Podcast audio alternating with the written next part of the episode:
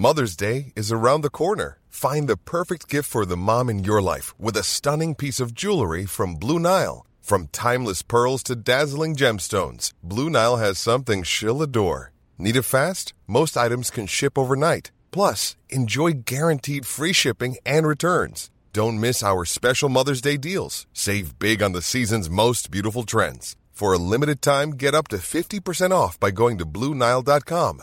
That's Bluenile.com. Pesada.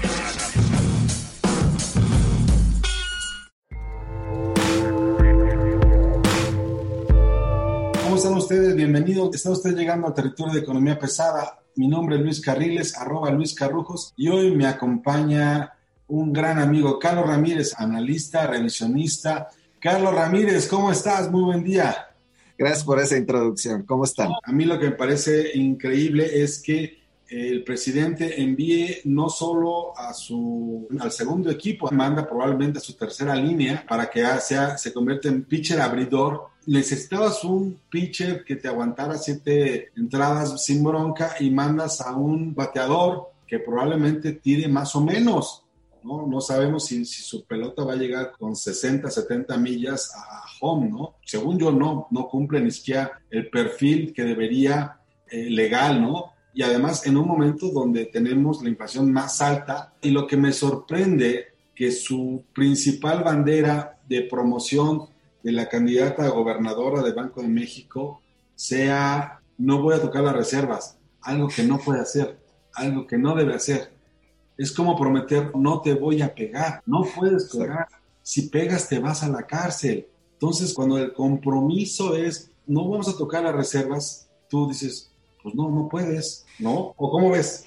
A ver, para tratar de darle contexto un poco a esta decisión que ciertamente ha generado una enorme pues eh, controversia y preocupación para ser francos Luis el presidente está en todo su derecho de designar digamos, al próximo gobernador del Banco Central. Como sabemos, Alejandro Díaz de León, el actual gobernador, podría haber sido ratificado, se podría haber quedado seis años más. El presidente decidió que no, nunca le gustó Díaz de León y ciertamente era previsible que no lo iba a ratificar hace cuatro o cinco meses anuncia que el entonces secretario de Hacienda, Arturo Herrera, va a ser el reemplazo. Hasta ahí vamos bien, los mercados financieros, los inversionistas lo tomaron bien, porque más allá de Herrera ciertamente tiene una afinidad muy clara hacia el presidente y hacia lo que el presidente representa, en términos generales sus credenciales eran razonablemente vamos a llamar con experiencia. Tal vez no tenía la experiencia que se requiere para ser el gobernador del Banco Central, pero sí tenía el kilometraje de un profesional de muchos años ya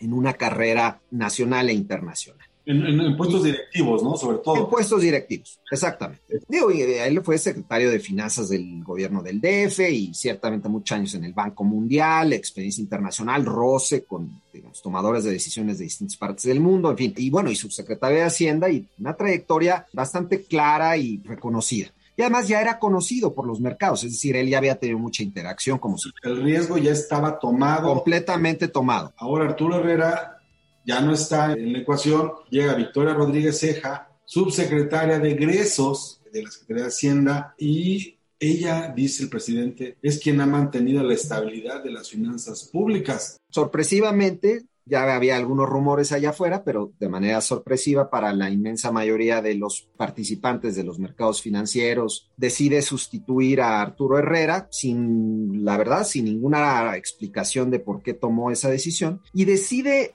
proponer o va a proponer a una persona que ciertamente también tiene su trayectoria profesional respetable, ciertamente una mujer exitosa en el sentido de que ha ocupado posiciones relevantes sobre todo la de la subsecretaría de egresos. Sin embargo, no cumple bajo ninguna circunstancia con los requisitos que establece la ley para ser gobernadora del Banco Central. Y más allá de los requisitos, que seguramente serán pasados de largo, desgraciadamente, por el Senado, porque solo se requiere mayoría simple para aprobarla, no mayoría calificada, que hubiese sido lo ideal, porque ahí sí hubiera tenido trabajo para ratificarla. Pero el problema es que el presidente está jugando con fuego, con fuego materialmente.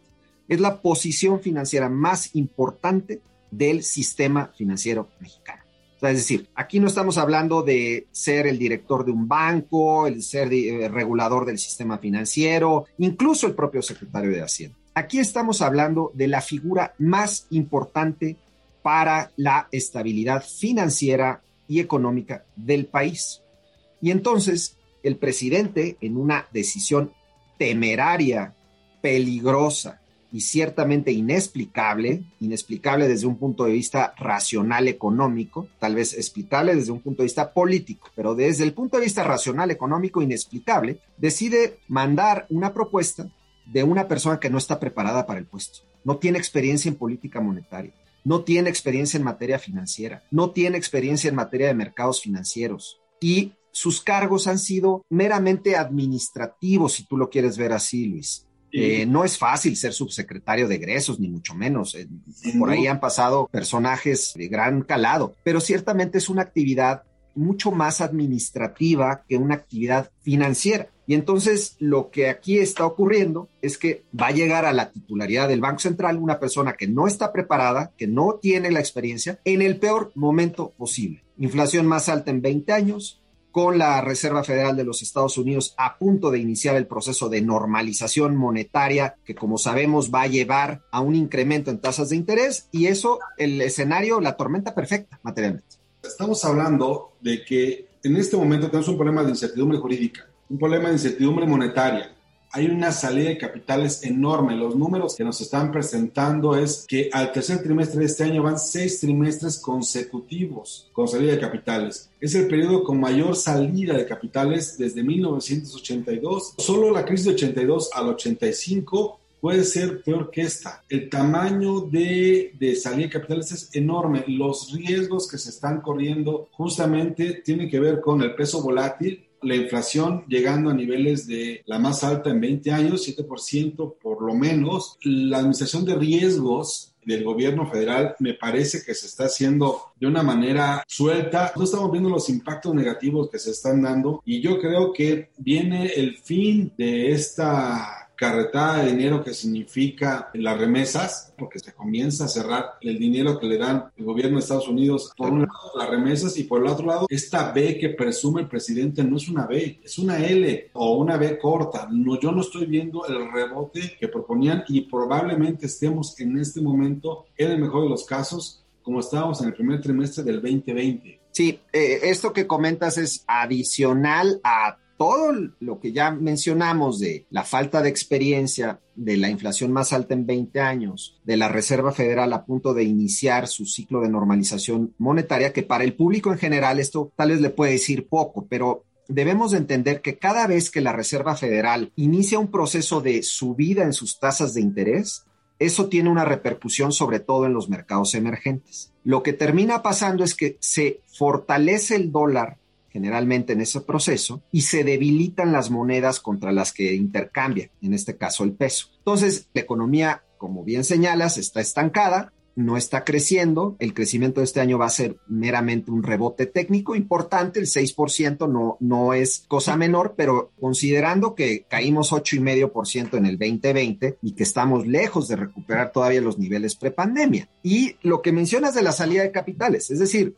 lo que hemos tenido en los primeros tres años de la administración de López Obrador son 500 mil millones de pesos de salida de flujos de extranjeros que tenían en sus manos bonos del gobierno mexicano y que por la razón que sea decidieron vender su posición de bonos. 500 mil millones de pesos. Y habrá quien se pregunte y con cierta razón, oye, pero no se ha depreciado, digamos, ahorita se ha depreciado recientemente, pero no se había depreciado gran cosa el tipo de cambio a pesar de esa salida. La razón por la que no se había depreciado principalmente son dos. Una, porque ha entrado también capital remesas, inversión extranjera directa principalmente, pero también porque el gobierno federal en general había mantenido y ha mantenido una cierta disciplina fiscal y el Banco de México autónomo le ha dado certidumbre a los inversionistas. Entonces, sí han salido, pero han entrado otros y por eso no se ha depreciado gran cosa. Ahora, con lo que acaba de ocurrir esta semana, Luis, lo que tenemos es que uno de los pilares que le han dado estabilidad macroeconómica al país,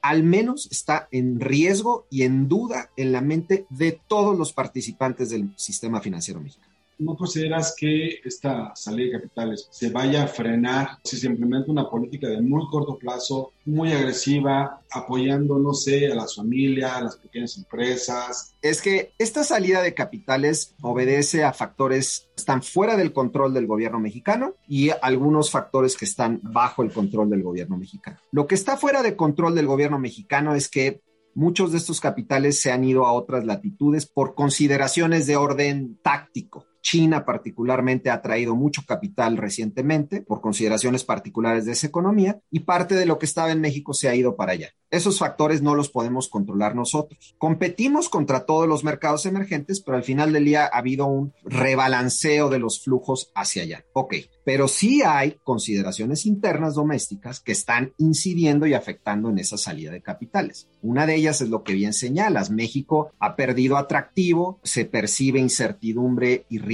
político como pocas veces lo hemos visto en los últimos 40 años y la enorme incertidumbre que genera el presidente con este tipo de decisiones porque además tenemos una reforma eléctrica que es una locura y que se va a discutir próximamente y que si se aprueba sería trágico para el país y espantaría aún más los capitales. Y por otro lado, ahora esta designación. Eh, estamos en un momento complicado, Luis. Ciertamente, Victoria Rodríguez merece a mí en lo personal todo el respeto del mundo. Es una profesionista exitosa, no hay duda, pero esa no es la discusión. La discusión es que no está preparada para el cargo que le están pidiendo que asuma. A mí lo que me gustó fue cuando intentaron vender su currículum y dijeron, con estudios de maestría. Y luego el secretario de Hacienda dice, no, no, licenciada en economía. A ver, espérate, no tiene la maestría en economía. Ella no estaba a cargo de la parte financiera. Ojo, en la parte financiera estaba Mario Delgado, al que se le cayó la línea 12 del metro. Ahora, se da esto en un momento cuando además viene el decretazo, ¿no? Este meter por la ventana la poca transparencia de los proyectos insignia de la 4T, ¿no? La idea es aprueben rápido y luego vamos viendo si se tiene que hacer o no se tiene que hacer. Uno le pregunta a los juristas y lo que dicen, no, eso es absolutamente ilegal, no puede ser eso. El famoso decretazo, esto que salió publicado también de manera repentina en el diario oficial por la tarde de lunes, porque además todas las acciones que toma este gobierno son repentinas, Luis, y eso, eso debe de tomarse en consideración porque hay un patrón este presidente sorprende constantemente con acciones y decisiones que son unipersonales. O sea, lo que tenemos es un presidente que tiene y ha acumulado a lo largo de estos tres años un enorme poder y que por lo visto quiere más. Y quiere más porque quiere controlar cada una de las instituciones del país y quiere tomar decisiones materialmente por decreto. Eso lo hemos visto en experiencias de otras latitudes con gobiernos de estas características, gobiernos populistas que ciertamente lo que denotan es una enorme concentración del poder en una sola persona y una persona que al final del día empieza a frustrarse por la lentitud de los avances, lo hemos visto en todos los, gobiernos de esta naturaleza, se empiezan a frustrar ante la realidad, ante la lentitud de los cambios que nunca van a llegar y no llegan, y entonces empieza a tomar decisiones cada vez más radicales. Creo que estamos justo en ese momento, Luis, en el momento de un presidente que ha perdido cualquier grado de moderación y de contención y que ahora todas las decisiones las quiere tomar él, castigando a cualquier signo de moderación en su gobierno, y ahora lo que busca es pura lealtad absoluta que va a tener ahora la gobernadora del Banco Central a su lado, vamos a llamar, yo creo que eso es lo que imagina que va a ser Victoria Rodríguez y por eso el cambio repentino con Arturo Herrera. Ese es el otro tema, porque además, mira, dijo el presidente cuando propusieron a Arturo Herrera que era un economista con dimensión social, muy partidario de la economía moral, ahora lo baja. Entonces no era tan dimensión social ni tan partidario de la economía moral suben a la subsecretaria o a la ex subsecretaria de ingresos, ex subsecretaria de finanzas del gobierno de México, Rodríguez Ceja, sin duda debe ser una persona muy eficiente. Sabemos que está totalmente comprometida con el gobierno del presidente Andrés Manuel, pero honestamente yo no sé si eso le alcance de manera interna a competir con la calidad de subgobernadoras que ya están ahí. Estoy hablando no solamente de Gerardo Esquivel, es también miembro connotado de la 4T, sino también de los otros, ¿no? Jonathan Heath, por ejemplo, que es muy mediático, muy técnico y muy neoliberal. Viene con Salinas y Cedillo, no es cualquier este, economista. Eso por un lado. Y por el otro, el conflicto que dicen existe entre Rogelio Ramírez de la O, secretario de Hacienda, y el propio este, Arturo Herrera, ¿no? que hizo perder la confianza del presidente. ¿Existe desde tu punto de vista un conflicto entre estos dos personajes? Yo creo que no hay ninguna duda que quien jugó en contra de Arturo Herrera desde su salida fue Rogelio Ramírez de la O. Era un secreto a voces, pero estaba ahí en los corredores de las columnas, etcétera, de que Rogelio Ramírez de la O no veía a Arturo Herrera con buenos ojos y lo más probable es que estos meses se dedicó a materialmente grillarlo, es decir, a hablar mal de él frente al presidente y finalmente esto tuvo un efecto sobre el presidente. Ahora, también es cierto que el presidente nunca vio a Arturo Herrera como uno de los suyos. Eso era obvio. Tal vez Herrera se, se creyó parte del equipo, pero era obvio que no lo veía con, digamos, vamos a, no estaba en el corazón del presidente. Ahora, hay cinco miembros de la Junta de Gobierno, ciertamente los cuatro subgobernadores que están ahí, pues ya tienen trayectoria, experiencia de diverso tipo. Digo, Galia Borja entró este año, Esquivel lleva tres años, tres años y Irene lleva cuatro. Bueno, el peso específico que tiene el gobernador es muy importante dentro del banco. Es decir, es la posición más relevante dentro del banco. Muy lejos, muy lejos de los subgobernadores. Es decir, los subgobernadores son importantes porque toman las decisiones de política monetaria, sin lugar a dudas, forman parte de comités, toman decisiones de diverso tipo, pero el gobernador es el sol del Banco de México. Es decir, es quien toma las grandes decisiones, quien participa en las juntas de gobierno de los organismos reguladores, quien tiene efecto y decisión sobre muchas de las acciones del sistema financiero mexicano. Entonces, el peligro que yo veo es que va a llegar una persona que no tiene el conocimiento, la trayectoria, la experiencia a manejar un monstruo que participa en diversos ámbitos y que tiene una enorme injerencia y que es un gran contrapeso, Luis. Ese es otro peligro. El Banco de México es un contrapeso al gobierno federal, siempre lo ha sido. No quiere decir que no puedan trabajar juntos, siempre se ha trabajado juntos, pero es un contrapeso a decisiones que pueda tomar el gobierno federal. ¿Cómo va a tomar Victoria Rodríguez ahora el tema del contrapeso? No hay manera que pueda ir en contra de sus ex jefes, no hay manera que pueda ir en contra del presidente, por Dios. Entonces, estamos entrando a un mundo inhabitado desde que se le dio autonomía al Banco de México. Pensemos después de la crisis, estalla la crisis, viene el cambio de Miguel Mancera, llega en su momento Guillermo Ortiz. Ahí es cuando se afianzó la, la, verdadera autonomía del Banco Central. No quiere decir que no trabajaran juntos gobierno federal y Banco Central, pero sí había una gran línea divisoria. Yo no veo cómo Victoria Rodríguez vaya a asumir ese rol siendo un personaje tan cercano de tantos años junto a el equipo de López Obrador y ahora va a tener que ir en contra de su ex jefe, Ramírez de Lao. Es un tema de si le alcanza o no le alcanza el cambio que tiene. Se nos vienen tres años muy difíciles. Si pasa el nombramiento y lo asumen, si Rogelio Ramírez de la O mantiene este tipo de presupuestos como que estamos viendo este año, si siguen el tema como los decretazos de dos bocas, tren Maya, si sigue todo este asunto, pues yo no veo estos tres años como los mejores. Creo que se podría poner peor, no sé. No veo, Creo no, que sí, Luis. No veo que estemos regresando a los niveles de 2019, al menos. Obviamente hay algunas atenuantes que todavía permiten vislumbrar ciertos contrapesos al presidente. La Suprema Corte, aunque ya también cada vez menos. El Banco Central, pues vamos a darle el beneficio de la duda a Victoria Rodríguez, con todas las dudas que ya hemos mencionado. Eh, y algunos otros organismos que están dando la batalla. Pero la realidad es que faltan tres años con un presidente que está sin ningún tipo de moderación, con cada vez menos contrapesos y con algo muy importante, tiene prisa, esa prisa por, en su visión, pasar a la historia. Y esa prisa por pasar a la historia, en su concepción, lo hace extremadamente riesgoso para la estabilidad del país me parece que estamos entrando a un territorio inhóspito y bueno, pues ahora sí que tendremos cada quien que, valorar eh, nuestras posibilidades, pero ciertamente van a ser tres años muy movidos. Siempre se dijo que cuando se rebasaban los 21 pesos por dólar era un escenario pesimista. Siempre se dijo que los resultados del Producto Interno Bruto no podían ser como ellos creían que iban a ser si no había impulsos sí no había apoyos y esperando que fueran las remesas las que resolvieran esto. Sin duda, las remesas son un factor importante en esta política económica, sin duda la inversión pública en sus proyectos, no en los proyectos, son los que funcionan. Yo me quedaría con el aeropuerto que se quería hacer, no se hizo, y hoy sería la herramienta principal para recuperar un sector o dos sectores que estarían repuntando durísimo. Turismo, por un lado, y toda la cadena productiva exportadora. Ahí tendrías un aeropuerto con capacidad para hacer todo eso. Ya estaría funcionando en este momento al 100%. ¿Dónde estaríamos con un poco más de moderación y con decisiones más racionales? ¿Dónde estaríamos? En un escenario muy distinto. Eso duele mucho. La cantidad de oportunidades perdidas, desperdiciadas en este contexto, ¿no? Detener el crecimiento del sector productivo y mantener este clima de inversión es la prioridad del mundo. Querido Carlos, muchas gracias. ¿Alguna conclusión que nos haya quedado en el tintero?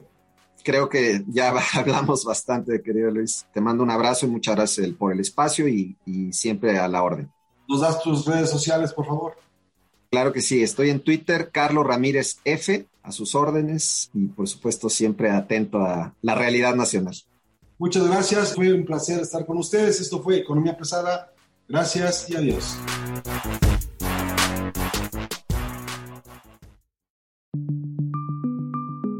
Esta es una producción de la Organización Editorial Mexicana.